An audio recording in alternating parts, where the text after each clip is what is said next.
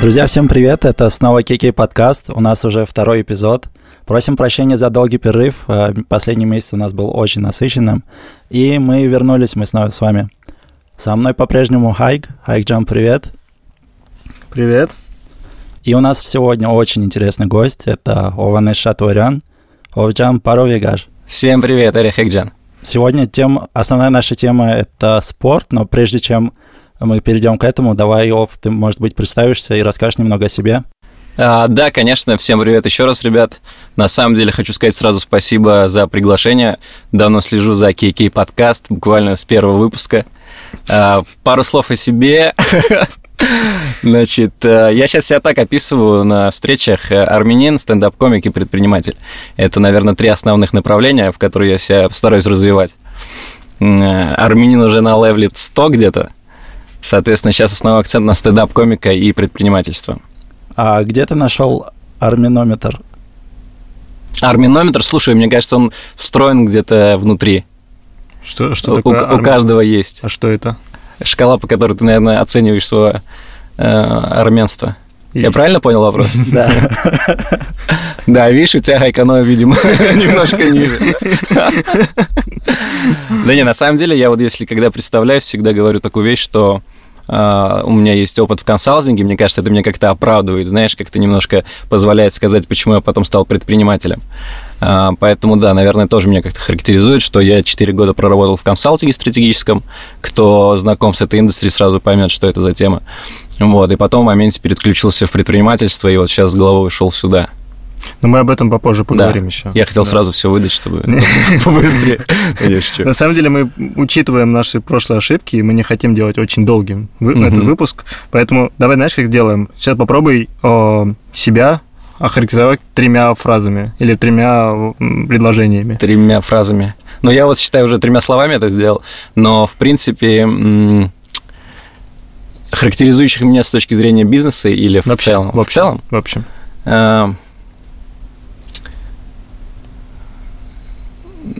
Хороший вопрос.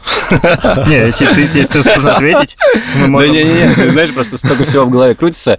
Э, но вот, собственно, предпринимательство, это, наверное, говорит про какие-то амбиции, про какую-то цель э, и желание что-то изменить вокруг себя. Да, наверное, добросовестность, то есть это тоже есть желание все делать правильно. То есть, кроме того, что ты делаешь, желание делать это правильно и э, не во вред всем окружающим. То есть пытаться что-то улучшить. Э, ну и третье, делать это с легкостью, с юмором, потому что это очень важно от твоего подхода, э, от твоего вот именно ну, э, attitude, знаешь, твоя подача. Очень важна твоя подача. Вот, собственно, пытаюсь это все делать весело и вкусно. Ну, это как с твоим стендапом. Ну да. Скажи мне, почему ты почему ты не рассказываешь, не показываешь стендап своим друзьям? Я постарался найти, я вообще ничего не нашел. Слушай, ну в сети еще нет, это правда.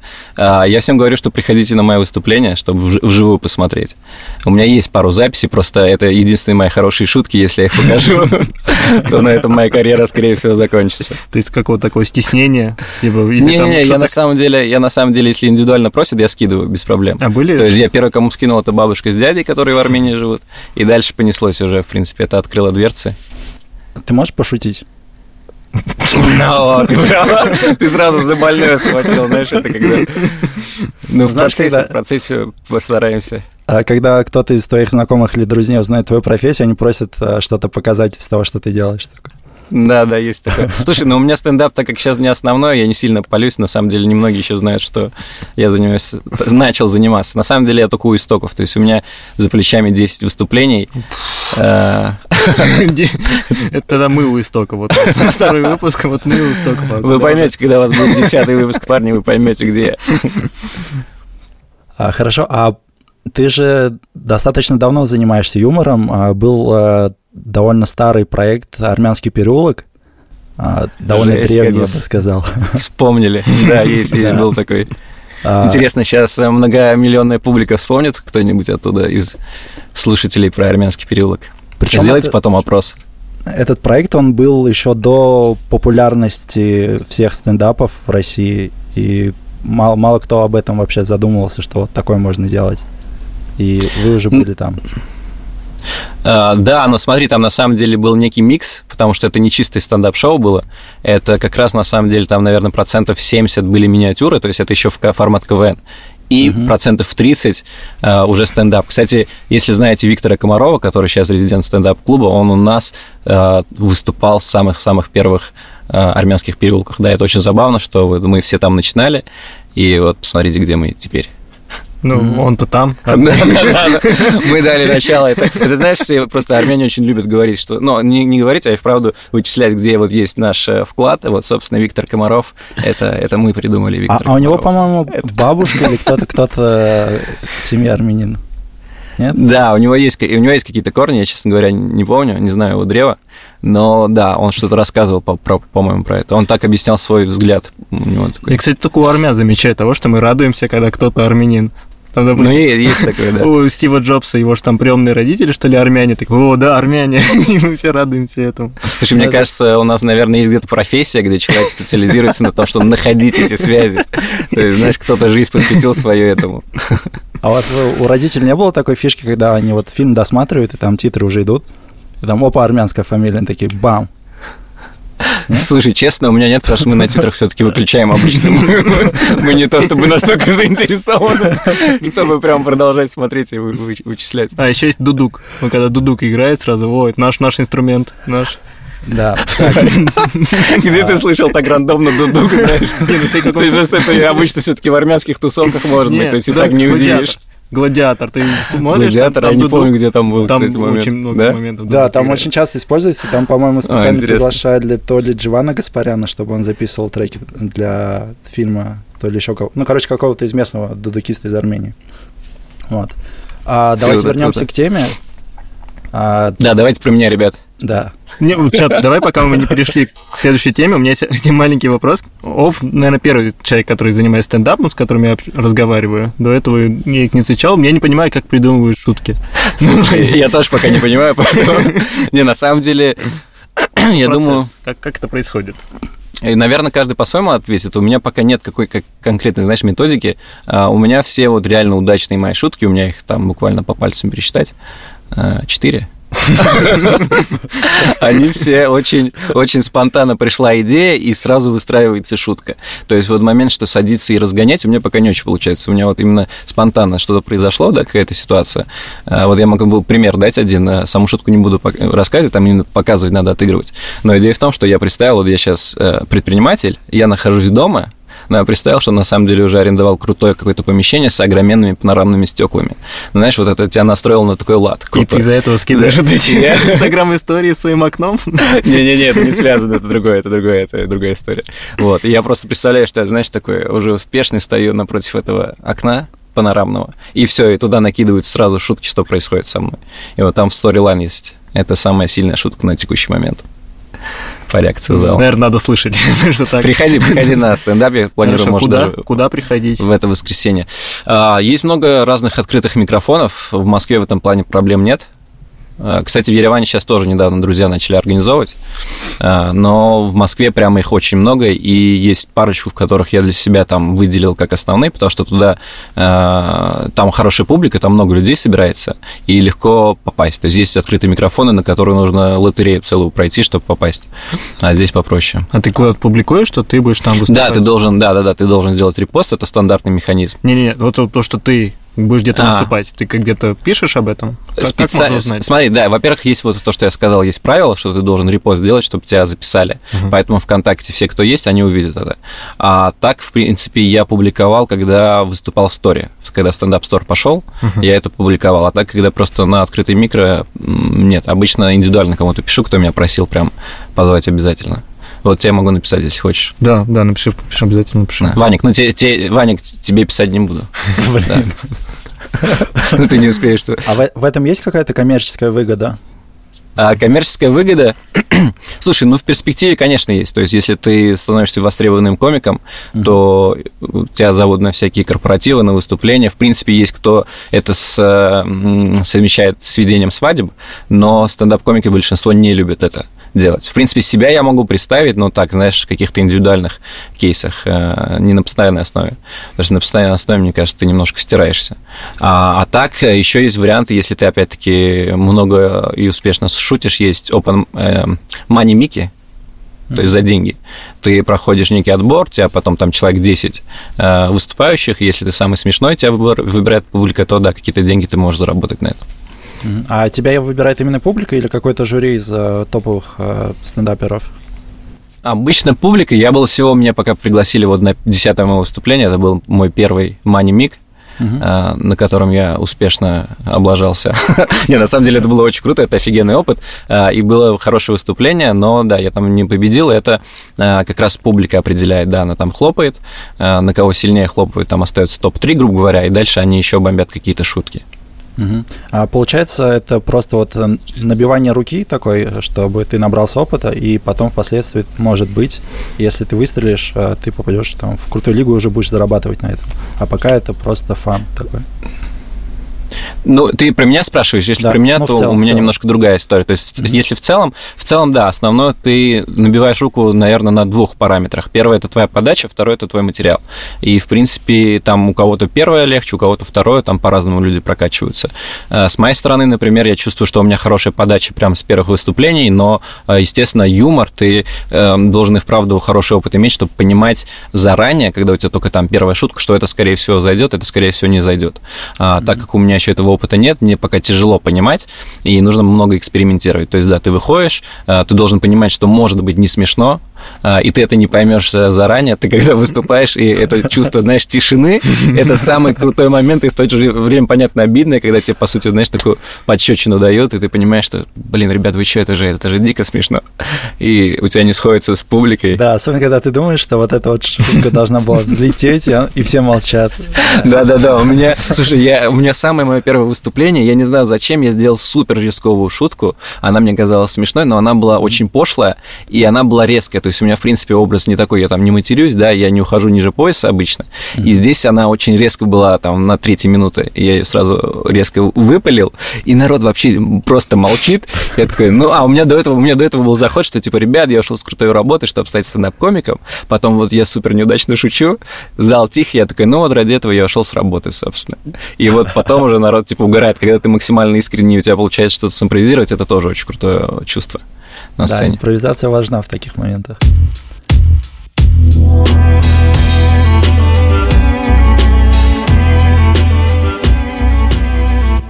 Хотите, я сам себе задам вопрос? Ну, а можно я буду отвечать тогда?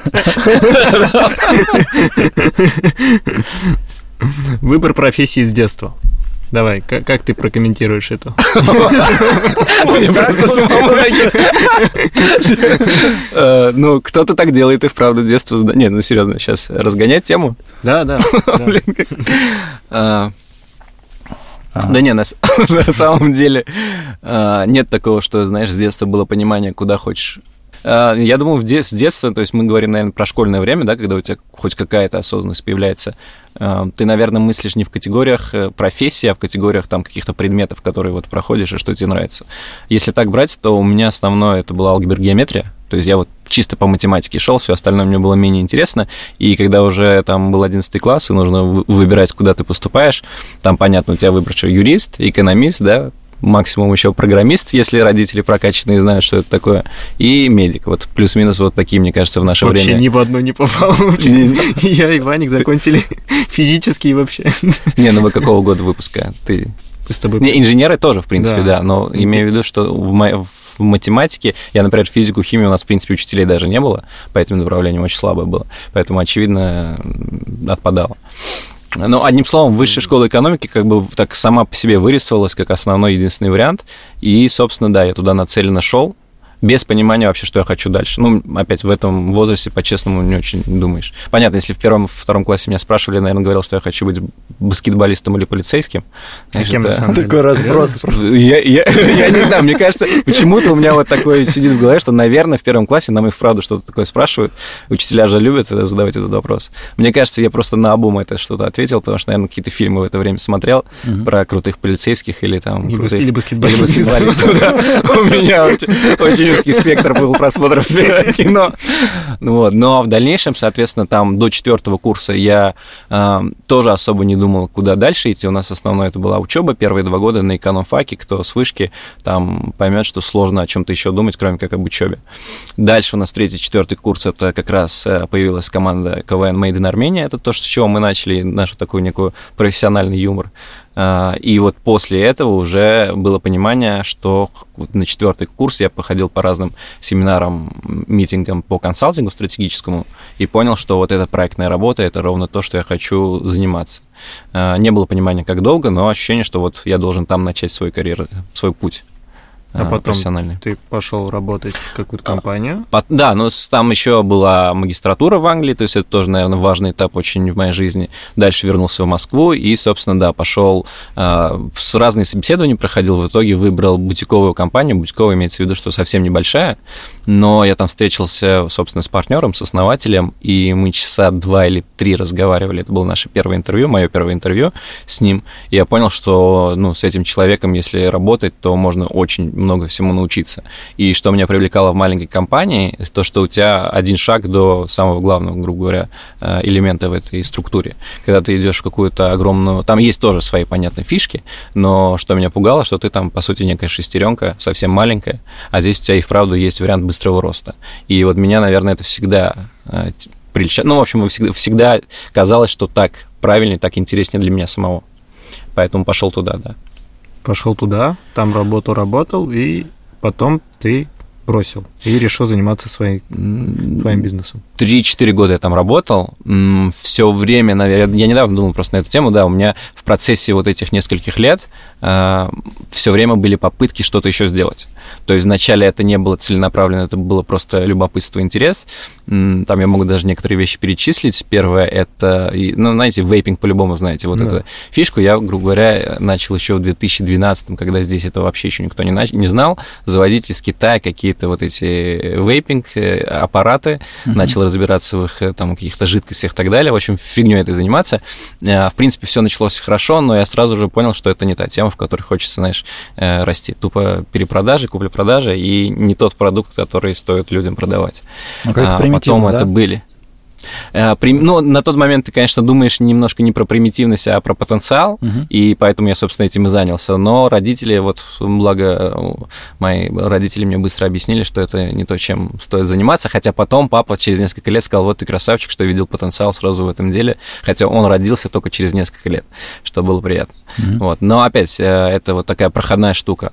Э, дальше у нас были толстовки, целая история с толстовками, мы делали свитшоты с индивидуальным дизайном, дизайном, грубо говоря, вот есть Айк, да, который там увлекается рядом вещей, он там а, программист, сейчас вот подкаст KK, и вот мы под тебя делаем толстовку с твоим изображением, карикатурой некой очень стильной, и вокруг нее разбрасываем какие-то вещи, которые, аксессуары, которые тебя характеризуют.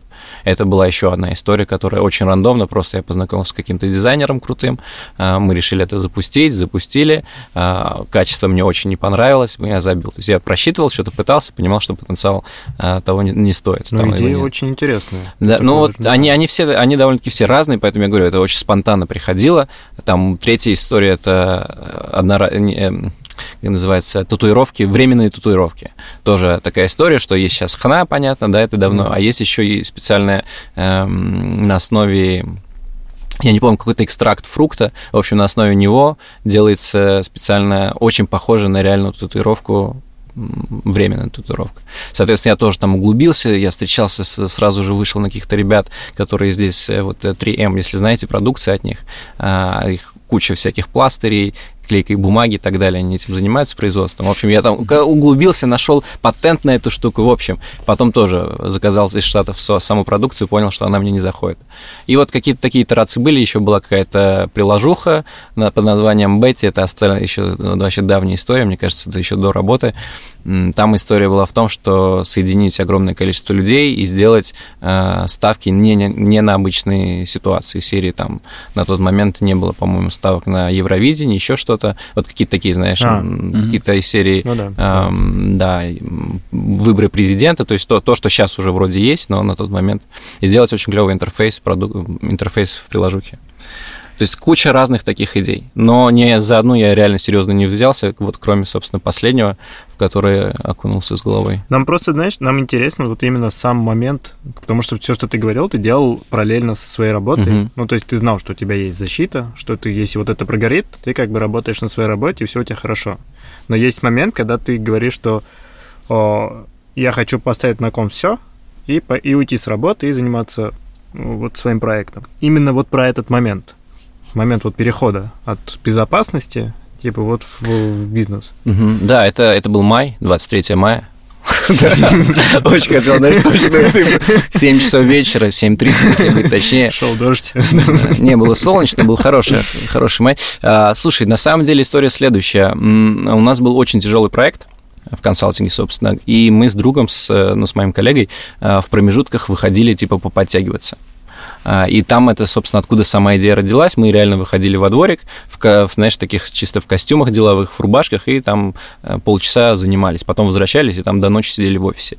И это здесь несколько факторов сыграло. Первое, что вот пришла сама идея, мысль, которую я начал развивать. Второе, что... Второе, третье, четвертое и далее. А, то, что у меня уже после трех-четырех лет в консалтинге ты понимаешь, что у тебя есть, грубо говоря, либо возможность продолжать здесь развиваться и через 10 э, лет быть также заложником ситуации, да, я имею в виду, что у тебя, ты работаешь на клиента, у тебя нет э, свободы, у тебя нет, на мой взгляд, да, вот я так чувствовал, что у меня нет свободы, я не могу распоряжаться своим временем. С такого-то времени до такого-то времени я должен находиться в офисе, в какое-то время у меня встречи, и я не могу делать то, что если я вот в этот день хочу вообще чем-то абстрагированным заниматься. У меня нет такой возможности. И, грубо говоря, если ты там остаешься, через 10 лет ты все такой же заложник, у тебя еще больше ответственности, еще больше какой-то силы, но при этом ты еще глубже туда уходишь. Поэтому для, для меня предпринимательство это был второй сценарий, где ты можешь добиться такого успеха, таких, я не знаю, э, уровней, где э, у тебя есть свобода, абсолютная свобода. У меня даже был в начале пост, что я могу находиться где угодно, э, из серии там Москва, Ереван, выбрать Питер, уехать уехать в Сингапур или еще куда-то, пока это Москва, потому что денег нет, понятно. Ну, то есть там идея была в том, что сарказм в том, что у тебя есть свобода, но пока нет этой возможности. Но я, так как верю в потенциал этой идеи, я был уверен, что оно того стоит. И вот, собственно, там начиналось так, что я параллельно своей работе опять-таки запустил уже первые наши группы. Здесь, наверное, нужно немножко углубиться вообще, чем мы занимаемся про калистенику, собственно, рассказать. Она как раз идет ну, следующей темой. Да. Ну, идея в том, что вот этот переход с, бизнес, с э, работы на кого-то в свою в свой проект, он был тоже, на самом деле, не супер резкий, потому что я подготовил некую почву, а, я понял, что этот э, механизм уже тихо-тихо работает, и дальше у меня был выбор. Мы закрыли наш э, вот этот тяжелый проект, про который я говорил, и был выбор либо оставаться, ничего не менять, либо попробовать вот то, что чем ты недоволен, собственно, от него отказаться и сделать, рискнуть что-то интересное. И вот... Э, то есть все сразу? У тебя были факторы и внешние, и внутренние? Да, да, да. Здесь, здесь несколько... Я не знаю, на как у других работает, да, когда они решают переключиться, но у меня это комплекс вот этих факторов, что если не сейчас, то, понятно, дальше тебе будет еще сложнее что-то поменять. Сейчас у меня есть некая, грубо говоря, там, у меня, я не обременен, ну, гру, неправильно говорить обременен, но, в общем, не обременен семьей, и если уже рисковать, то именно сейчас, вот в этом молодом возрасте, когда у тебя э, не так сильно давит какое-то, знаешь, э, обязательства какие-то. Кстати, перед э, переездом в Германию я рассуждал примерно так же, что вот я сейчас работаю, а, у меня все хорошо, но а, если я буду э, продолжать в, э, работать в том же русле, то там условно через год, через два а, будет все примерно то же самое, но больше ответственности и больше, собственно, самой работы, и ты еще больше привязан к тому месту, в котором работаешь. Вот, и угу. поэтому, если уедешь сейчас, то это будет гораздо проще, чем уехать там года через два, через три. И опять же, ты пока еще у тебя нет такой большой ответственности, как семья за плечами.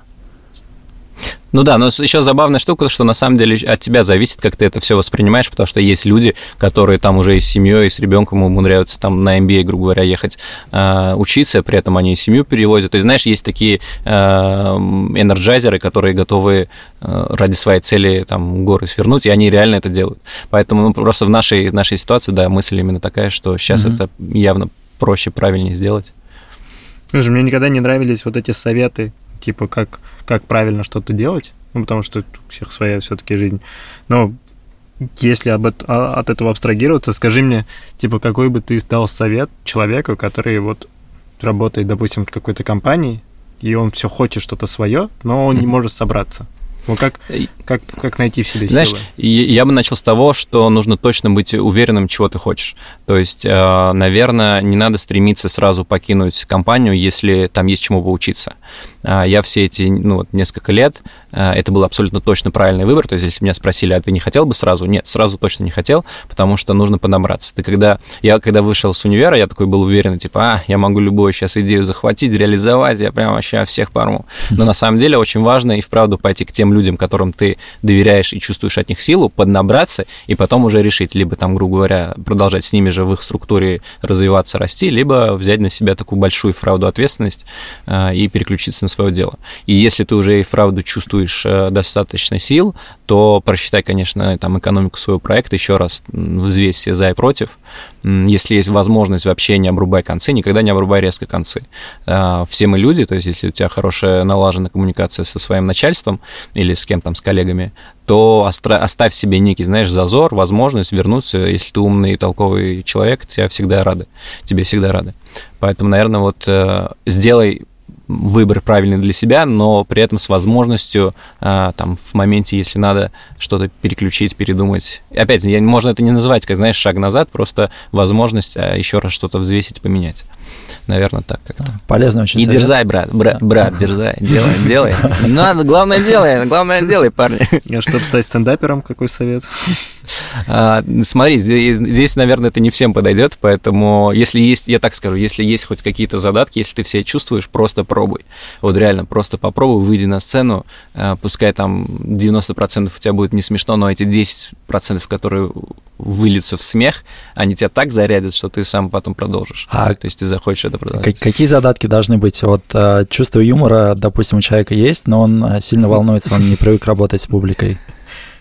Слушай, этого достаточно, реально. Вот да. э, если у тебя есть, э, конечно, у тебя чувство юмора, ты написал материал. Во-первых, ты мне, мне его можешь отдать, если не хочешь выступать. Э, но если все-таки решился, да, просто выходишь, пускай у тебя там, не знаю, голос дрожит, руки дрожат, и там, я не знаю, ноги, и вообще ты лежа рассказываешь свои шутки, но все равно ты через это пройдешь, там на второй раз чуть увереннее, на третий раз еще более уверенный, и потом у тебя уже это просто уйдет на нет. Ну, то есть, сам понимаешь, это просто опыт. И эта мысль должна тебя немножко так расслабить. Угу. Позови близких людей, перед кем мне не страшно облажаться. Не зови свою девушку на первое выступление. Точно того не стоит. Ну, кстати, многие стендаперы, у них, они же проводят бесплатные такие тренировочные выступления, а потом делают какие-то одноплатные, прям уже готовые. Ну, ты говоришь про сольник, да, это уже прокачанные ребята, которые уже набрали материал на целое сольное выступление. Да, есть такие. У меня я шучу у себя в голове, мне вроде смешно, потом я шучу и как-то не смешно. Вот в этот момент абсолютно непонятно, что делать. Подожди, а где ты шутишь не в голове? В какой момент это где? А? Где ты отрабатываешь шутки? Да нет, я как бы, вот мы друзьями идем, вот я вот так как у меня плохо с юмором, я думаю, вот я представляю эту шутку, говорю, блин, вот я бы посмеялся. И вроде даже смешно. Потом рассказываю, они на меня смотрят, вроде не смешно, а потом вот, на самом деле, вот этот хак, когда ты говоришь, блин, в голове было смешно, и там вот обыгрываешь, это вот хоть как-то как-то тебя вытаскивает. Хоть как-то А если это тебя как-то, если тебя это как-то успокоит, у нас в универе учился тип, а, который, мы учились 6 лет в Бауманке, и вот за 6 лет а, он делал столько шуток, и ни на одной из его шуток никто не посмеялся. Смеялся. Это очень успокаивает. Блин, Ваник, умеешь поддержать, конечно. Типа у тебя все плохо, но ты не самый худший. Да, я к тому, что вот может быть хуже. Слушай, я, думал, я думал на самом деле то же самое, что с музыкой, да, у кого-то есть э, изначально, ну, скажем так, талант или определенные данные к этому, и он может легче доби- добиться хороших высоких результатов. У кого-то это сложнее, но это точно можно развивать. То есть, если у тебя желание есть, ты и правда это можешь э, развить в себе. Просто тебе, грубо говоря, сложнее, чем человеку, у которого изначально там э, хорошее чувство юмора, и он такой, ха-ха, душа компании, и легче с этим справляется. Друзья, по поводу музыки у нас дальше будет еще один гость попозже. Ну, не, не в этом подкасте, в следующем. Извините, я, я затронул чужую тему. Простите, там, ребята, там я мы не хотел. обсудим про то, как стать музыкантом и какие проблемы вообще существуют.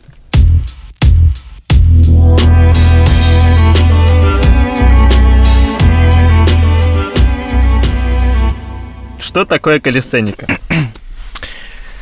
Калистеника, значит, я люблю очень говорить, что, ну, во-первых, это система тренировок с собственным весом. У нее есть э, древнегреческое начало, то есть калис и стениос, это красота и сила, strength, ну, в общем, есть э, такое вот э, гре- греческое атлетическое начало. А, И, собственно, да, это система тренировок с собственным весом. А, По сути, это базовый набор упражнений, которых э, вот, мы, мы это позиционируем с точки зрения того, что это э, та база, которую нужно, иметь. А, Сюда входят стандартные подтягивания, э, отжимания, приседания. На этом этапе все спрашивают, это что, физра? Не совсем. Это не- некий комплекс, который я сейчас очень сильно пропагандирую, потому что в свое время, собственно, меня ничего так не затягивало, никакой тренажерный зал, никакой кроссфит или еще какое-то направление, как затянула калистеника. То есть здесь еще есть некая философия под этим всем. Сейчас попытаюсь ее вам передать. Вот. Но если так в двух словах, да, это Калес and Stenos. Ну, ты можешь продолжать. Да. Если сверху, да, накидывать. В общем, здесь основной акцент мы ставим на конкретные элементы. То есть для меня э, накачка мышц – это не сама цель.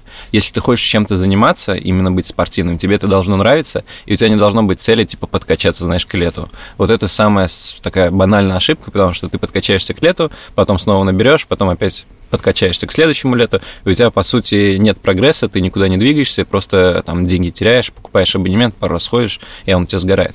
А В калистенике вся история в том, чтобы влюбить себя в этот процесс, чтобы ты прямо получал удовольствие, то есть это и про людей, которые у нас занимаются, это и про элементы, которым мы обучаем, да, цель именно научиться чему-то новому, то, что ты не мог месяц назад выполнить, ты выполняешь сейчас, ты понимаешь, насколько ты прокачался. И все это строится на том, что ты работаешь со своим телом, потому что нет смысла прибегать к довольно-таки травмоопасным, знаешь, гирям, э, грифам и блинам, которые, вправду, нужно хорошо разбираться в технике. Здесь тоже есть своя техника, но ее легче освоить, э, тем более, опять-таки, здесь тренировки с, с тренером, Э, вот. Но, соответственно, это звучит как бы изначально для меня это звучало как более правильное направление, поэтому я туда опять-таки спонтанно, но решил окунуться. То есть это не было такое, что вот я с детства знал, что я займусь спортом, именно спортивным направлением.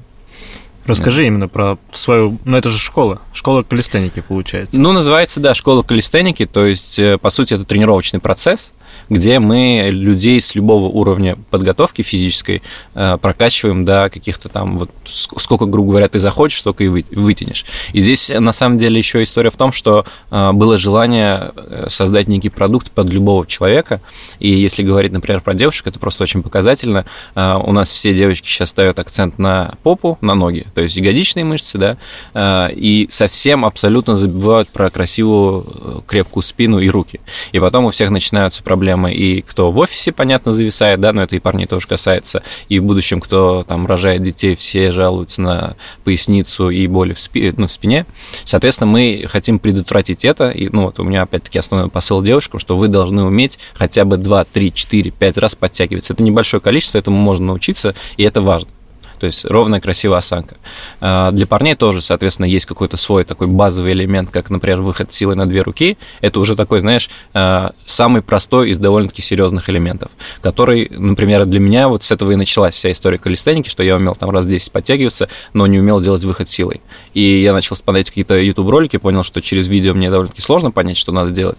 И вот оттуда родилась идея находить, грубо говоря, найти человека, который мне точно скажет, что с такого-то уровня за месяц можно дойти вот до такого-то уровня. И вот, то есть целеполагание в тренировках очень важно. Сюда же еще могу сразу тоже накинуть, что а, то, чем я стараюсь отличаться от других спортивных продуктов, э, все зарабатывают на том, что у тебя один тренер и огромное количество, типа 15-20 человек в группе. Но у нас история такая, что мы стараемся 6-7, ну максимум там 8 человек сохранять в группе, чтобы тренер успевал за всеми следить и был прогресс. То есть такая что-то на стыке индивидуального подхода в групповой тренировке. А насколько большим может быть прогресс в течение месяца у человека? А, здесь, здесь зависит и вправду от тебя, да, от твоего текущего телосложения. А, если у тебя нет избыточного веса и ты, в принципе, спортивный, или хотя бы у тебя есть какие-то, знаешь, задатки, то за месяц колоссально ты почувствуешь изменения. То есть реально, когда ты там... У нас есть э, несколько примеров, когда человек а, на первой тренировке 2-3 раза еле-еле подтягивается. Угу. Через месяц он стабильно ходил и их занимался у нас, подтягивается 12 раз, а, научился там стоять на руках. Это ты совсем по-другому себя чувствуешь, когда у тебя вот так, так вырастает эта сила, эта база. А, соответственно, девочек тоже есть, ну, в среднем там за месяц, за полтора можно с нуля а, научить подтягиваться. То есть с нуля, когда ты учишься подтягиваться, имею в виду, что первое твое занятие, ты просто висишь как колбаса на турнике, дергаешься, знаешь, так пытаешься хоть что-то сделать, угу. и когда уже через месяц, через полтора девочка осваивает и вот делает это подтягивание, она прямо преобразует, ну, то есть это реально идет преобразование, и это полезно и нужно даже вне спорта. То есть все, это... если послушать, да. Это круто даже с точки зрения психологии, когда ты думаешь, что ты ни на что не способен, никогда этим не занимался, такой за довольно краткий промежуток времени, буквально с нуля, а, достигаешь да. каких-то результатов, которые уже видны. Да. Визуально. Да, ты знаешь, я недавно, я буквально недавно начал обзванивать своих, э, ну, ребят, которые ко мне ходят, занимаются, и проводить качественные интервью. И вот я спрашивал из серии, что вам, типа, это дает, вообще какие основные там плюсы, преимущества вы видите. И там, вправду, большой, ну, все выделяют атмосферу, что очень приятно. И я до сих пор не до конца понимаю, это исходит от меня, от моих тренеров, от нашей команды, либо от самих людей. Ну, наверное, все в совокупности. И второе, что очень часто, да, говорят, это то, что э, я понял, что я могу. Вот эта фраза очень часто звучит, и это очень круто. То есть да, они говорят, я понял, что я могу. такая появляется. Да, да, и уверенность, и они понимают, что вот до этого ты смотрел на какую-то вещь и думал, не, ну это вообще прям лучше я даже начинать не буду. А угу. сейчас они такие, слушай, на самом деле просто все по шагам, по маленьким шажочкам там или по средним шажочкам ты можешь достигнуть э, результата. Просто надо идти к этому. Ну, кстати, в калистенике не нашел ни одного спорта, в котором есть только философия. Я, я не уверен, что это в калистенике. Может быть, я от себя еще очень много добавляю. Наверное, это, знаешь, весь э, соус такой вместе, все перемешано. Потому что, и вправду, люди, которые сейчас ко мне приходят, зная слово калистенику, да, все-таки это пока еще не очень а, популярное слово, они и вправду какие-то другие. То есть они более осознанные, более прокачанные, интересные, они все занимаются там, ну, то есть для них какими-то, ну, не для них, в целом, в целом интересными вещами, у них интересная работа, и они вправду вот некий, а, пока, наверное, небольшой процент от массы. Э, соответственно, сейчас задача это привнести, создать тренд для массы, чтобы больше людей заинтересовалось. Ну тут все. Поэтому, ребят, я пришел к вам. Тут, тут все как ну, подводит к тому, чтобы это стало как-то знаменитым. Потому что если брать даже тех же, как я сегодня прочитал, легенд калистеники того же а-, Аль Кавальдо или Аль Кавадло, не знаю, ну, Назови как хочешь, я думал, не обидится. В общем, он написал где-то книг 5. Вряд ли он слушает этот подкаст. Представляешь, сейчас где-то сидит такой, ё парни, ну я же так надеялся, ну что? Дорогая, Он написал книг где-то 5 по всяким э, дзен, всяким философиям, про то, что э, это все не, не способ достижения каких-то целей, а это вот сама жизнь, что ты должен чувствовать самого себя, что вот ты есть природа, и тебе не нужны какие-то дополнительные вещи, с помощью которых ты будешь сам себя развивать. Что есть ты, есть все вокруг, и вот делай свое дело. Ну да, да, это, это даже звучит как-то натурально, экологично, полезно, и я просто до этого хотел на себя перетащить, да, что это моя философия, но ты прав. И вправду в калистенике, да, это где-то заложено, просто сама идея тренировок с собственным весом, она как будто бы правильно звучит, и поэтому я думаю, все люди, которые ее пропагандируют, у них вот и вправду есть такие сильные задатки именно в философии, понимания ценности в этом, в этом виде спорта. Получается, калистеника – это не про вот большие мышцы или рельеф тела, а скорее про здоровье и самочувствие человека. Физическое и психологическое. Да, собственно, я бы не стал это разделять. Э, просто красивое тело у нас идет как, знаешь, дополнительный бонус к тому, что ты, в принципе, здоровый, хорошо себя чувствуешь, достигаешь цели и так далее. А, поэтому просто мне, мне сама идея того, что ты ходишь там, в тренажерный зал, чтобы накачать мышцы, кажется тоже неверной. А, ты так долго не протянешь, это будет казаться скучным, а, либо там, понятно, у тебя какая-то мотивация есть, но в конце концов ты придешь к тому, что, окей, у тебя есть некое красивое тело, и дальше что? Ты остановишься, а здесь посыл другой. Посыл в том, что ты все время должен себя держать в форме. Если ты этим начинаешь заниматься, ты должен также понимать, что, по идее, тебе это так должно нравиться, что ты готов всю жизнь свою, э, на протяжении всей своей жизни этим заниматься. То есть, если ты в какой-то момент перестанешь, ты также сдуешься, как там, с чего ты начинал. А если все время держать себя в тонусе и по чуть-чуть, по чуть-чуть расти, то, по сути, у тебя там, ну, образно, к 80 или там к 100 годам у тебя будет просто на, на, на опыте э, самое, не знаю, э, красивое, самое красивое тело. То, что у тебя будет преимущество. Да, по сути, у тебя будет преимущество. Ну, на самом деле, есть, сейчас, если видели всякие ролики в Инстаграме или там в Фейсбуке, крутятся как 70-80-летний мужичок или э, женщина делают какие-то сумасшедшие элементы. И ты понимаешь, что ты сам сейчас этого не сможешь.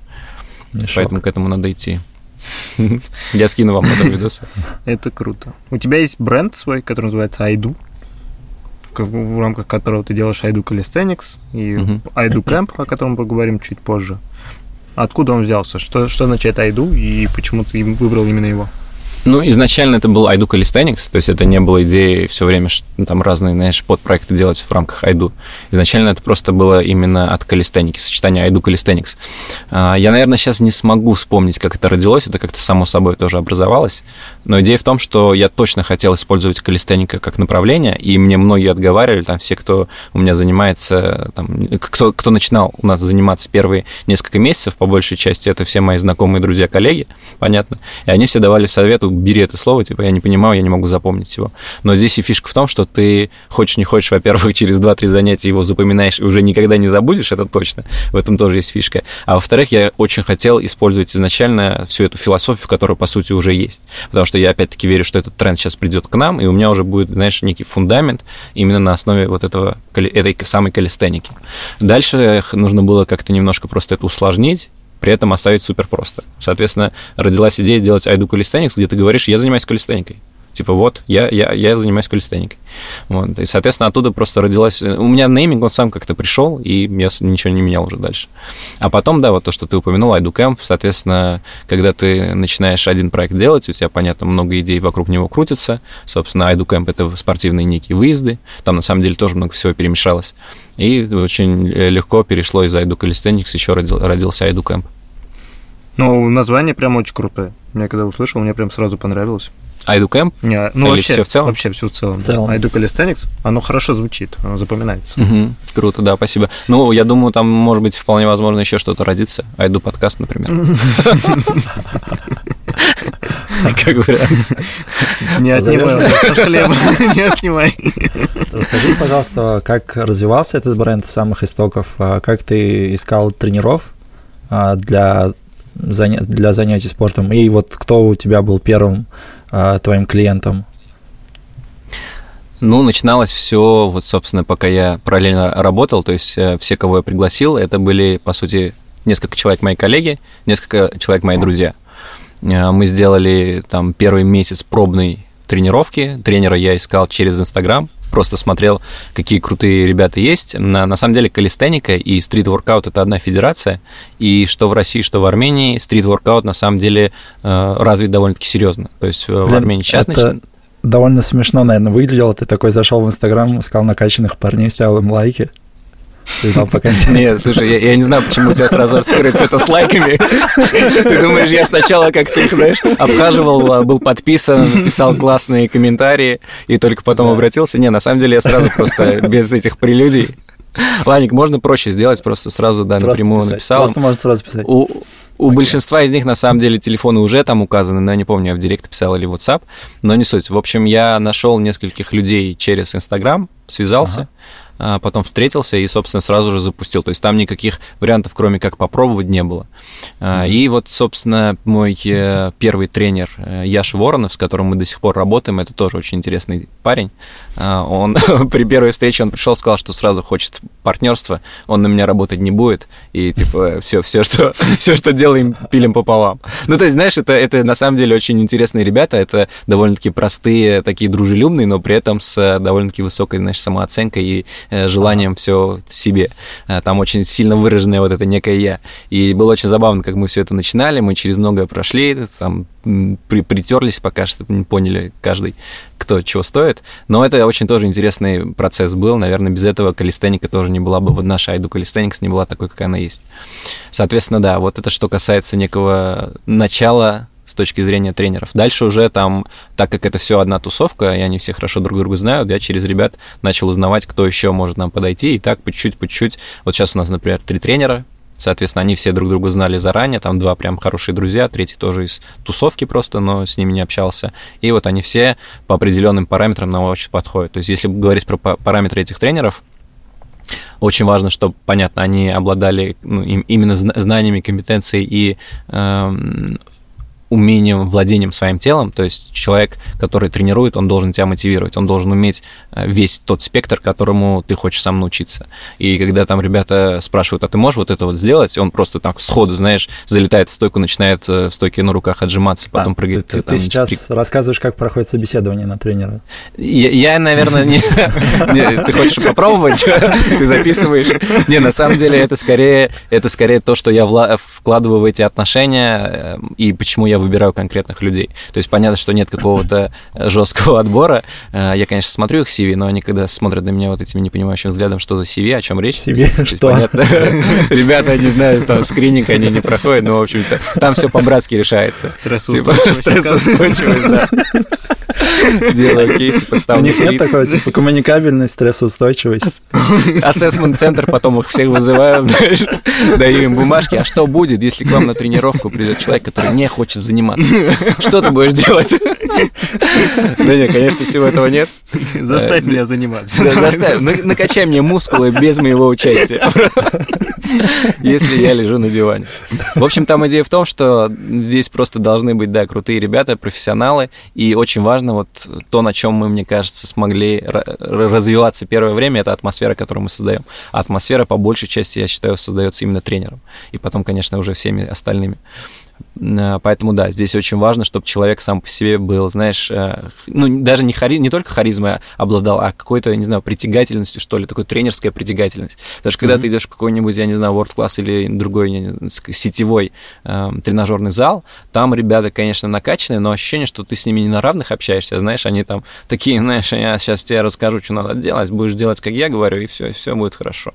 Вот каким-то таким посылом очень уверенным, немножко mm-hmm. самолюбие там излишнее, мне кажется.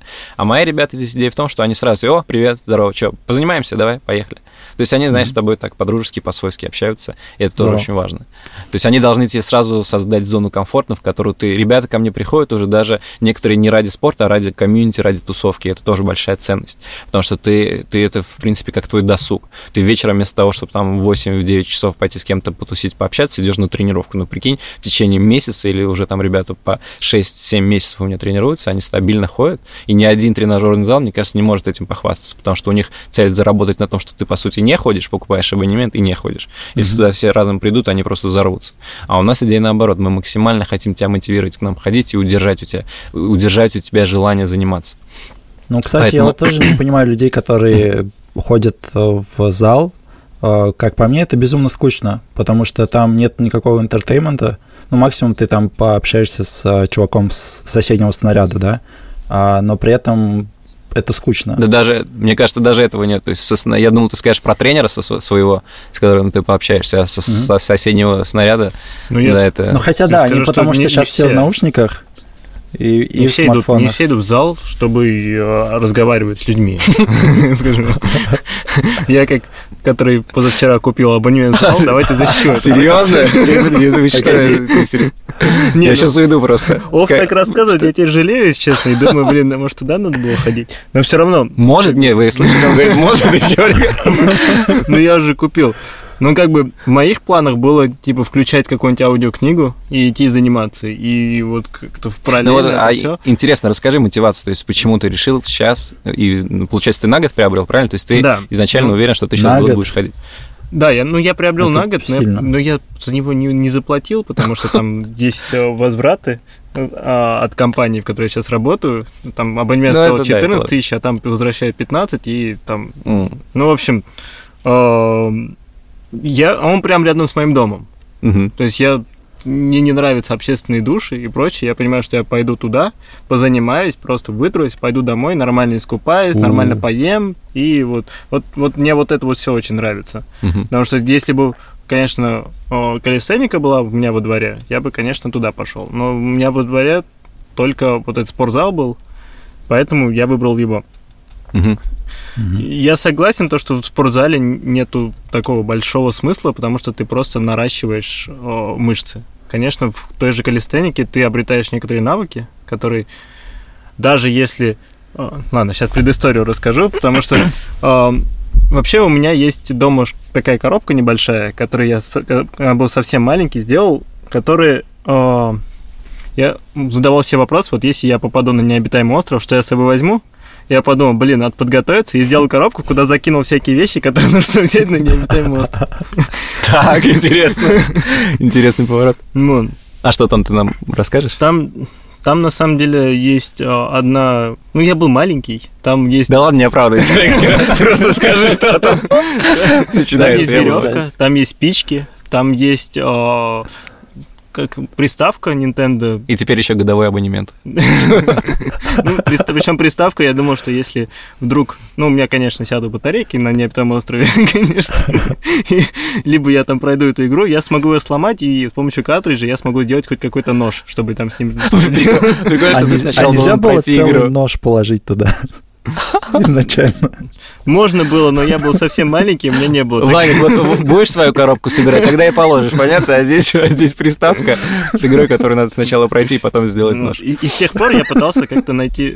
Подожди, Ваника. Я согласен, что можно было нож положить, но маленький ребенок, где ты нож найдешь? Типа, пойду куплю нож и закину его в коробку. Не, а при- прикинь, вот ты вот забрал с кухни нож, и потом родители такие, а где нож? Он в А коробку тебе для- нельзя говорить. Нельзя говорить, потому что это... Потому что на необитаемый остров ты планируешь высадиться один. Как бы родителей ты, походу, не берешь.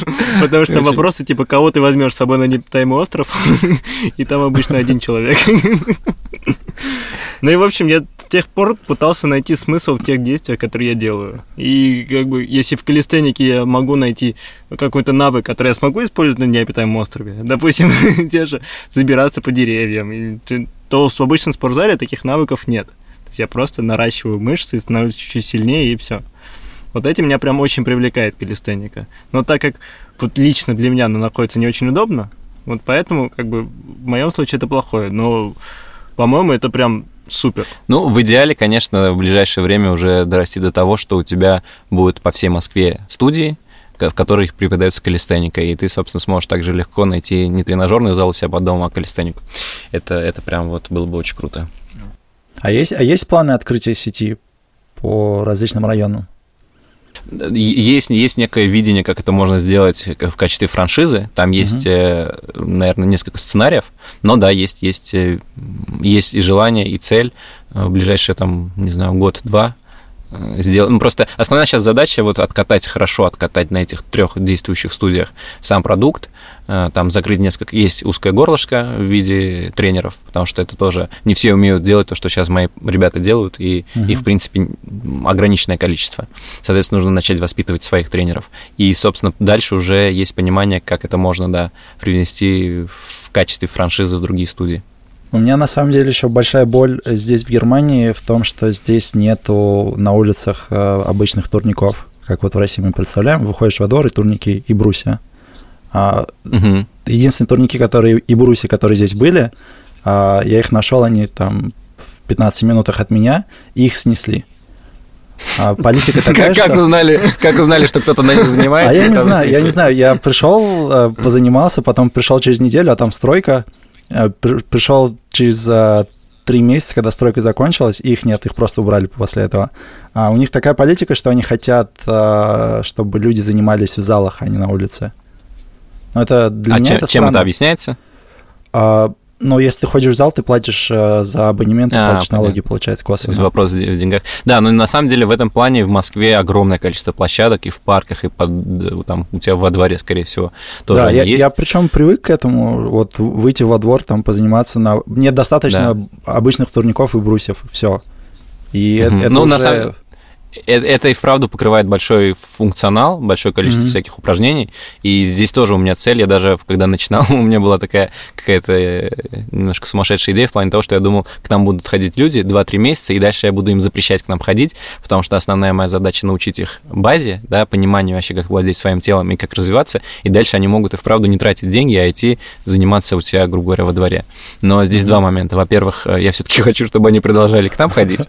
Естественно, отказываться, причем всего лишь в самом начале от э, людей, это было бы глуповато, как минимум. Вот. А во-вторых, э, у нас, конечно, с погодными условиями тоже здесь э, есть нюансы в Москве. То есть площадки Мгм. есть, но при этом заниматься на них э, большое количество времени сложновато, и нужно прямо... Есть определенный вид людей, да, с характером, которые готовы это делать, но вот Мгм. сейчас моя целевая аудитория это те люди, которые хотят в комфорте, знаешь, позаниматься, пойти в душ, чтобы было Мгм. тепло, в общем. А у вас же есть эти уличные занятия. Да, я ну, на самом деле это по сути первое лето было, которое мы проходили, и я сразу же ввел тренировки на улице, но прям сильно мы не успели раскрутиться, мы там делали субботние тренировки большие, и дальше в течение недели мы выбрали несколько площадок, и по утрам и вечерам организовывали тренировки.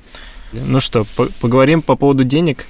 Пришло, Давай- пришло время. Да. Но мы не будем говорить конкретные цифры, просто подряд будем накидывать вопросы, а ты постарайся максимально коротко на них отвечать. Окей. Больше ста. Смотря что. Чистая, чистая, чистая прибыль или оборот? Что спрашиваешь, уточняйте? Чистое, чистое. Э, Около. Ниже, ниже, но около. Сколько вложил? А, без конкретики, ребят. Не, на- Сколько вложил? Ну, без конкретики. Не, на самом деле, там около 200-300 тысяч вложил. В августе вот мы как раз с Ваником обсуждали, что это уже окупилось. И сейчас в чистый плюс работаем. Чистый плюс. Есть партнер? Здорово. Нет, сам.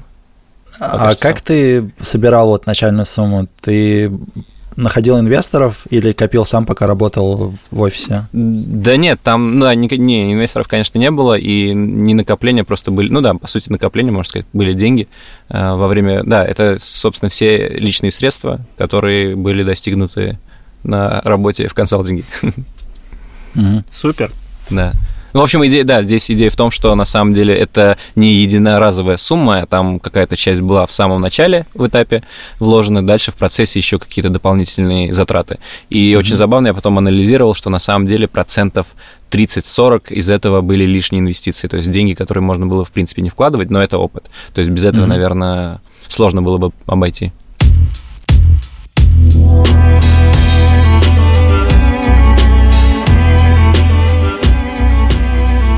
Да, а мы уже поговорили про Айду Calisthenics, и ты упомянул, что ты организовываешь э, выезды, а, и недавно был выезд как раз в Армению а, с Айду Кэмп. А расскажи, пожалуйста, про это. Да, это, это был первый выезд, в принципе, самый первый. Идея сама, наверное, спонтанно пришла. Просто, грубо говоря, у тебя есть вот люди, которые к тебе ходят, и было желание сделать что-то еще. Плюс параллельно к этому тоже несколько там, факторов, связанных с Арменией, что хотелось что-то сделать на территории страны э, Армении. И, не знаю, вот так спонтанно все это вылилось именно в какой-то выезд в тур. Не было четкого понимания в начале, как это должно все выглядеть. Просто я там довольно часто езжу в Армению, знаю там какие-то места, и было желание сделать некую, знаешь, прослойку. Просто очень много людей ездит и не до конца могут окунуться в те прекрасные, я не знаю, моменты, которые может дать страна Армения как источник силы. Там очень много мест, которые просто вот и по красоте, и по гостеприимству, это уже если про людей говорить, могут сильно тебя зарядить. А, и получается, сама концепция... Ты туда Мгм. поехал, проникнулся этим местом, этими людьми, которые тебя окружали, и подумал, что было бы круто вот с этим поделиться а, с твоими вот а, клиентами. Ну, не совсем так ты так говоришь, как будто, знаешь, я на днях буквально там первый раз оказался в Армении, понял, как это круто, и вернулся сразу со всеми захотел поделиться. Нет, mm-hmm. я довольно-таки часто, в принципе, давно езжу в Армению, ну, понятно, с детства, но там в осознанном состоянии это как-то по-другому немного воспринимается. И mm-hmm. было желание... Здесь тоже на стыке, знаешь, здесь нет одного конкретного ответа. Здесь просто все в совокупности. В общем, да, идея, идея в том, что было желание сделать что-то дополнительно к своему текущему проекту, и было желание сделать что-то в Армении. То есть мне хотелось, чтобы у меня была причина ездить в Армению не просто, знаешь, там потусоваться, погулять, увидеть родственников и друзей, а что-то еще создать и прямо, знаешь, чтобы твои билеты окупались. Вот, наверное, в том числе и это какая-то задумка была. Знаешь, не просто... Они дорогие, слушайте, чертовски дорогие. Кстати, ну правда, в Армению лететь дороже, чем вот. Если хотите бесплатно куда-то лететь, сделайте там какой-то проект, ребят. Вот мой совет. В общем, да, история... Э, это, опять-таки, очень спонтанно все вышло, то есть там какие-то локации, э, какие-то, я не знаю, сам формат вырисовывался в течение какого-то времени. То есть не было, знаешь, сразу видения ответа. Просто я, я даже, по-моему, пост такой сделал, что из серии ребят, э, я еще не знаю, какое количество заинтересуется, но даже если это будет, грубо говоря, 5 человек, и это будет 5 человек, которые доверят мне свой отпуск, я хочу его сделать на максимум. И потом из этого вылилась какая-то концепция понятная спортивная, да, ну, иду калистеникс, спортивная э, тематика, а дальше туда еще привязалось духовное направление, и это тоже, на самом деле, очень важно. Я очень рад, что вот такой формат создался. У меня есть, собственно, друг, которого вы знаете, Илья Чапарян, э, он давно уже, сколько лет, 5-6 углубился в коуч э, направление и там себя развивает, и э, у нас мы тоже обсуждали, он когда-то, когда я только идеей поделился хотел присоединиться, я сразу это не схватил, но потом фишка в том, что ко мне начали записываться люди, которые только вернулись из йога-кемпа э, в России, где-то они э, его проводили. Э, и, соответственно, я понял, что этот формат, он интересен. Люди в горы тоже тянут людей, которые сейчас стараются для себя что-то найти в осознанности, да, в своем поведении, в медитациях. Для меня это тоже часть моей жизни, потому что я там отдыхал на Шри-Ланке, там какой-то буддийский центр остался, тоже там целая история есть. В общем, mm-hmm. я понял, что очень круто будет совместить все это вместе в кучу. То есть, когда ты так думаешь, кажется, что бред, да, там совсем разные люди. Одним нужно это, другим нужно это. Но mm-hmm. в итоге мы собрали 20 человек, был полный солдат, то есть цель была реализована. Мы вывезли 20 человек в Армению. А, все места, которые я подобрал, они были очень гармонично между собой сочетались. То есть это сначала мы первую ночь провели в Бюракане, потом две ночи в Дилижане, потом на Севане, и потом э, через Вятзорскую область мы вернулись в Ереван. Причем на Севане тоже важно отметить, что это был, если знаете, Уишап э, Шор, такое место, это серф, windsurf спот в Армении есть, который uh-huh. со стороны границы с Азербайджаном. То есть это не, не, не туристическая зона сама по себе. И все такие локации, они были подобраны именно желанием показать не супер туристическую э, Армению, а именно там то, чем она может тебя насыщить с эмоциональной точки зрения. У нас были походы, там два больших 15-километровых похода э, по горам, и, собственно, остальные дни это был что-то между медитацией и спортивными тренировками по утрам, и дальше определенная программа. Если так говорить, тоже, что людям больше всего, скажем так, зашло, они все отмечали, что очень круто, что за, за тебя уже все решили. То есть весь маршрут ты проходишь, потому что кто-то вот его подобрал, и ты ему доверяешь. И они очень, то есть ты ты сам при этом супер расслабляешься. И очень было классно наблюдать за людьми, которые приехали, знаешь, 20 абсолютно разных незнакомых э, людей, и то, как они превратились в единое какое-то, я не знаю, существо, ну, грубо говоря, да, в группу. Mm-hmm. И могу сразу без ваших вопросов накинуть, знаешь, самый основной момент, который для меня запечатлился, это на пятый день, когда мы были на Севане, представьте картину, вот у нас было отобрано несколько практик групповых, то есть были вещи, которые ты по-любому, эм, наверное, с первого раза не поймешь, но ты, если там прокачан в этой теме, то попробуешь. А были, которые вот именно э, такие для кругозора, для расширения кругозора всем заходящие. И вот э, финальная точка была, это танцы, есть такая Aesthetics Dance, по-моему, называется, в общем, Aesthetics, Aesthetic, Dance. Э, и там история в том, что это, по сути, расслабон тотальный, когда у тебя есть некий гид, который своим голосом тебя направляет, а ты, соответственно, делаешь под определенную музыку, немножко шаманскую, да, такую такую очень интересную, э, какие-то движения. То есть, грубо говоря, он тебе говорит, будь как воздух, ты начинаешь там движение как воздух. Там будь максимально расслаблен, сделай движение, которое ты никогда не делал, и все, у тебя там фантазия так стреляет, что ты какие-то с, с, с виду очень страшные вещи делаешь, но на самом деле это очень так расслабляет. И вот это... 20 Да. Это на границе с Азербайджаном, это, наверное, пограничники смотрели в бинокль. Там, там на самом деле, кроме нас, что никого не было. делают? Не, нескольких. А там фишка в том, что это, кстати, там армян было меньшее количество. Основные ребята ага. москвичи, русские, то есть, соответственно, mm-hmm. еще несколько а, армянок было, что тоже очень круто, что они уже не раз побывав в Армении, все равно заценили сам этот выезд, потому что он тоже mm-hmm. много чего дал.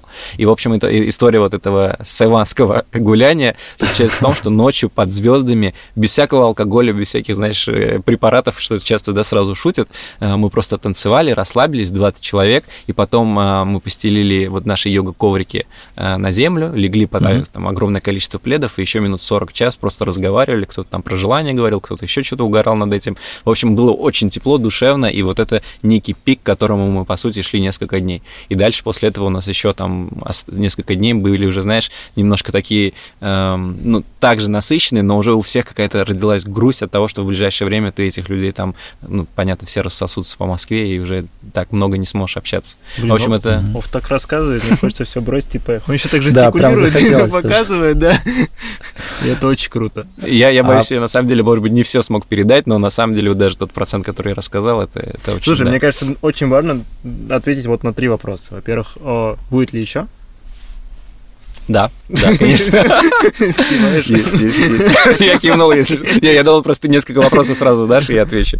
Но если по очереди, будет да, причем а, абсолютно точно это будет в Армении еще раз, еще и еще, то есть не раз.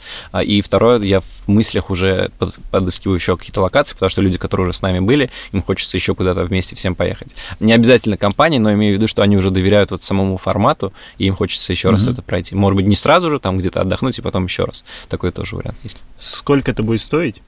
Сейчас, э, ну, я могу тебе на опыте сказать, то есть, если говорить про Армению, это в пределах там 55 тысяч. Туда, человека. причем, да, на человека. Туда входят все дни проживания, туда входят, мы вот 8 дней отдыхали, из них первые 6 туда в all, all in. То есть это и еда, питание, то есть все, что в Ереване, вне Еревана туда входит.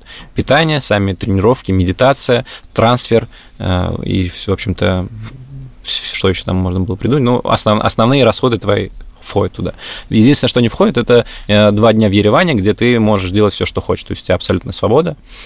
Опять-таки, жилье входит, соответственно, питание ты сам уже и твой передвижение твои тоже. И сюда же, естественно, входит билет, перелет.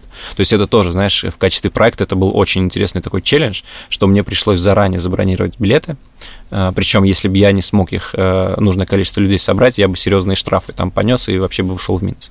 Но в итоге у меня вот, грубо говоря, за месяц был выбор либо скинуть часть билетов и получить какие-то штрафы, да, там 25%, грубо говоря, со стоимости, либо оставить их все и либо продать, собственно, все хорошо тогда будет, либо не продать, у тебя будет тогда стопроцентный, грубо говоря, штраф. И я рискнул, и очень интересно, что там за последний месяц, собственно, там 6-8 человек нам пришло в группу. У тебя же прибор был. Вроде, да? У нас, у нас был, да, там, да, история в том, что к нам записался человек, который хотел поехать с женой, нам пришлось сделать плюс один, и, в общем, там еще, да, пришлось немножко расширить формат. Третий вопрос. О, выбери любой день из Айду Кэмпа и опиши его прям по шагам, что делали. Ну, в плане, вот мы проснулись. Вот угу.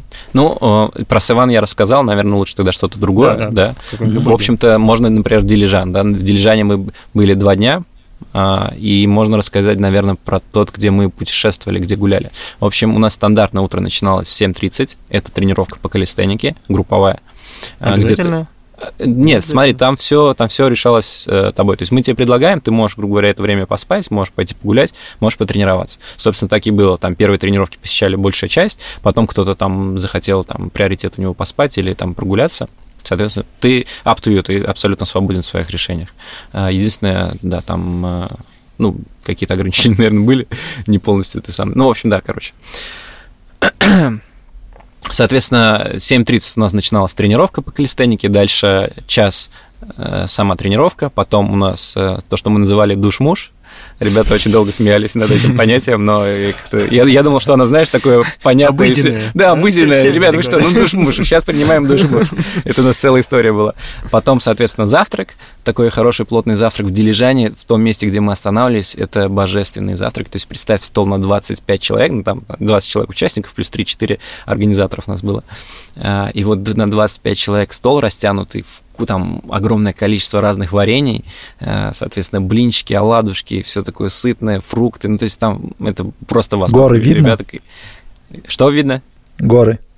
Горы, да, да, у нас, слушай, у нас ну, очень супер. крутой вид был, да, это просто такие, такие цвета, там все еще зеленое, еще там в Дилижане, mm-hmm. если вы видели, там можно в интернете картинки найти, осенью там еще перемешение цветов, зеленый, красный, какой-то оранжевый, там очень красиво, вот, и это тогда начиналось наше утро. Дальше мы, собственно, вот в этот день поехали, там, где мы гуляли 15 километров, мы поднялись на Парс Злич, и оттуда до Гош, э, Гошаванка пешком дошли. Там mm-hmm. очень красивый спот есть по пути, где... У нас, а, у нас с собой, слушай, это тоже очень важно, конечно, сказать. У нас э, в такие походы были ланчбоксы, то есть я специально заранее подготовил крафтовые пакеты, мы сделали свое лого, причем был э, лого стандартный с мясом и лого no meat зеленого цвета для тех, кто там был, несколько людей, которые не едят мясо. Соответственно, ну, знаешь, это вот это все тоже показывает детальность и твое, то, что ты, тот душу, которую ты вкладываешь в этот проект. И, соответственно, mm-hmm. у нас были с собой боксы эти, мы на полпути где-то остановились, там был просто сумасшедший вид, я вам потом картинки пришлю, это очень красиво было. И, соответственно, там на полчаса зависли, все общались, кушали. И дальше опять продолжается это путешествие. В целом оно, наверное, где-то 4, 5, 6 часов продолжалось. Мы дошли даже Гоша Ванка, с нами был гид, очень крутой гид, который нам вот эти два дня, он в Дилижане жил с нами, рассказывал кучу всего, очень интересно. Я, к сожалению, мне пришлось ехать на другой машине, но у ребят в спринтере, у них он, собственно, с ними ездил и рассказывал все это время про Армению, про наши традиции, достопримечательности, вообще все, что бы ему приходило в голову. Mm-hmm. Вот. Возможно, что-то придумывал сам, но да не, на самом деле очень-очень интересный э, человек. И, а соответственно, касательно... Да. А касательно Если Армении... что, это день еще не, за, не, не закончился. А, это окей. день дележания. А. Ладно, я быстро скажу, знаешь, да, еще в чем фишка была угу. стандартная. Вот у нас, грубо говоря, есть завтрак, начало день заряжаемся, потом какой-то entertainment, и дальше в конце всегда был мацун time. И это было очень круто. То есть мы вечером собирались где-то все в одной зоне, нам приносили мацун с, с вареньем, была специальная табличка, которую мы нарисовали матсун тайм, и это тоже очень так э, полюбилось людям. Блин, как круто. Я сейчас представил. А, погоди, а что вы делали с Мадзуном?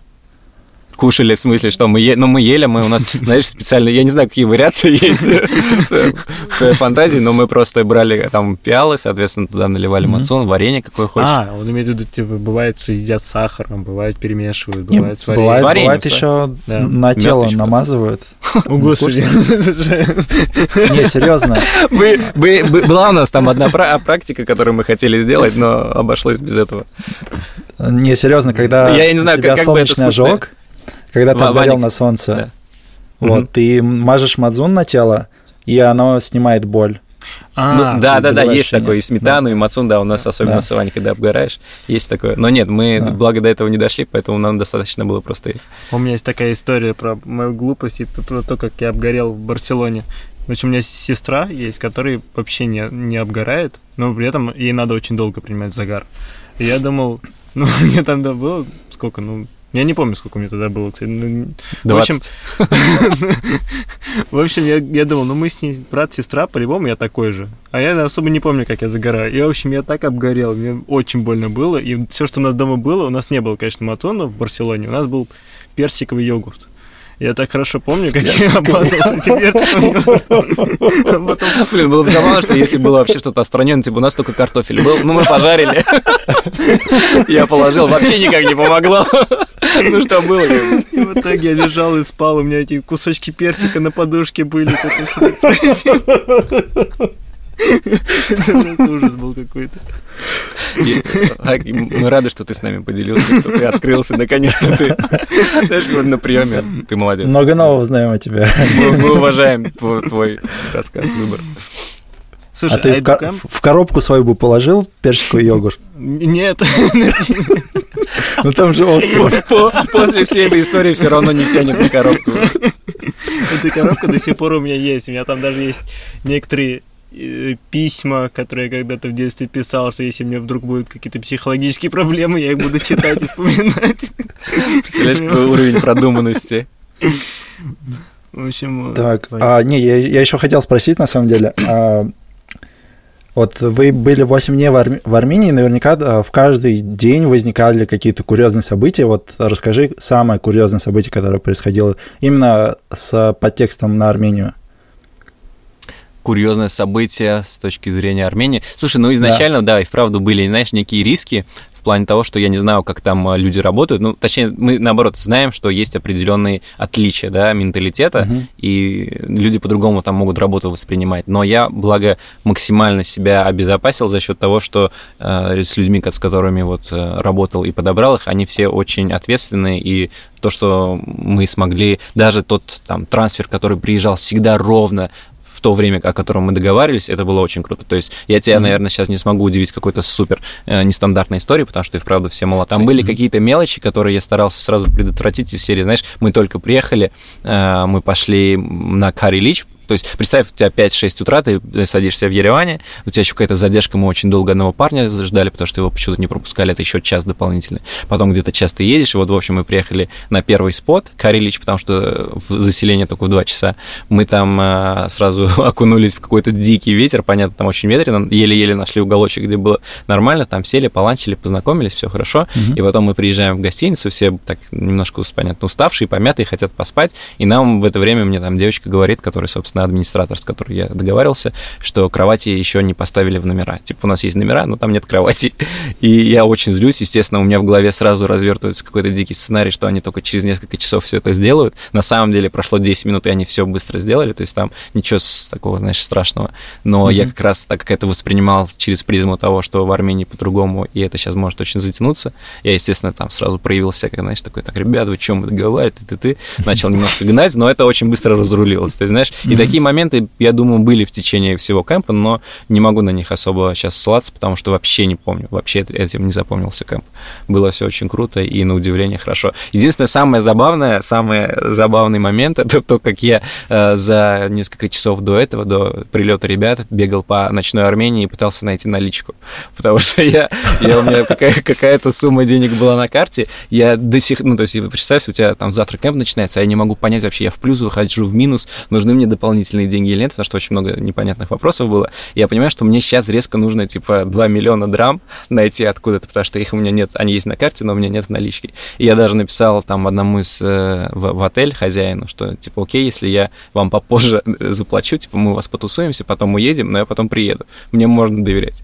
Естественно, э, чувак напрягся и говорит, ну, конечно, так лучше не делать, если совсем все плохо, то окей. Ну, в общем, и там такой разговор начался, я понял, что нет, это неправильно, некрасиво. В общем, я выбежал искать эти деньги, и закончилось тем, что я их не нашел, и они в итоге хорошо не понадобились. Но это целый, целый эмоциональный фон там такой был, конечно. Да, что Но это не очень смешная история. Это, не, а, идея была в том, что курьер... Не, если смешная, давайте я стендап, парни, расскажу. Есть, есть хороший монолог. Ну, спасибо всем большое, что послушали наш подкаст. Спасибо, Оба, что ты пришел к нам. Спасибо вам. Очень да, очень интересный. Все ссылки в описании. Подписывайтесь на Айду Calisthenics, на Айду Camp, на все наши ссылки. Записывайтесь на Айду Camp и идите в следующем сентябре. Ну, потенциально, мая. может быть, даже май, да, сентябрь, май, может быть, в середине лета, не знаю. В общем, следите за новостями и... Да, следите. И у нас есть конкурс. Сейчас должен зайти дуть. У нас есть конкурс. Интеграция должна быть. разыгрываем бутылку Айду Calisthenics да, специальная фляжка мы делаем. Смотрите, здесь небольшая предыстория, очень короткая. Дело в том, что сейчас очень много во всех спортивных студиях, залах, тренажерках стоят кулеры с пластиковыми стаканчиками, поэтому стараемся быть хоть как-то полезными для нашей планеты и переходим на фляжки с водой. Условия конкурса читайте в описании. Также от нас а, если вы придете к Обу и скажете, что, что вы пришли от Кейки и подкаста, вы получите 10% скидки. Можно, слушайте, да черт с ним, давай 15. 15%. Блин, ладно, отлично. давай я посчитаю сначала, потом скажу. Да уже все, уже сказал. Я угораю. 15%. Специально для слушателей МКК подкаст. Давай я посмотрю вначале, сколько у вас подписчиков. Спасибо всем, спасибо вам, зрители, спасибо, Оф. Спасибо, ребят, было круто. Всем пока. А, спасибо.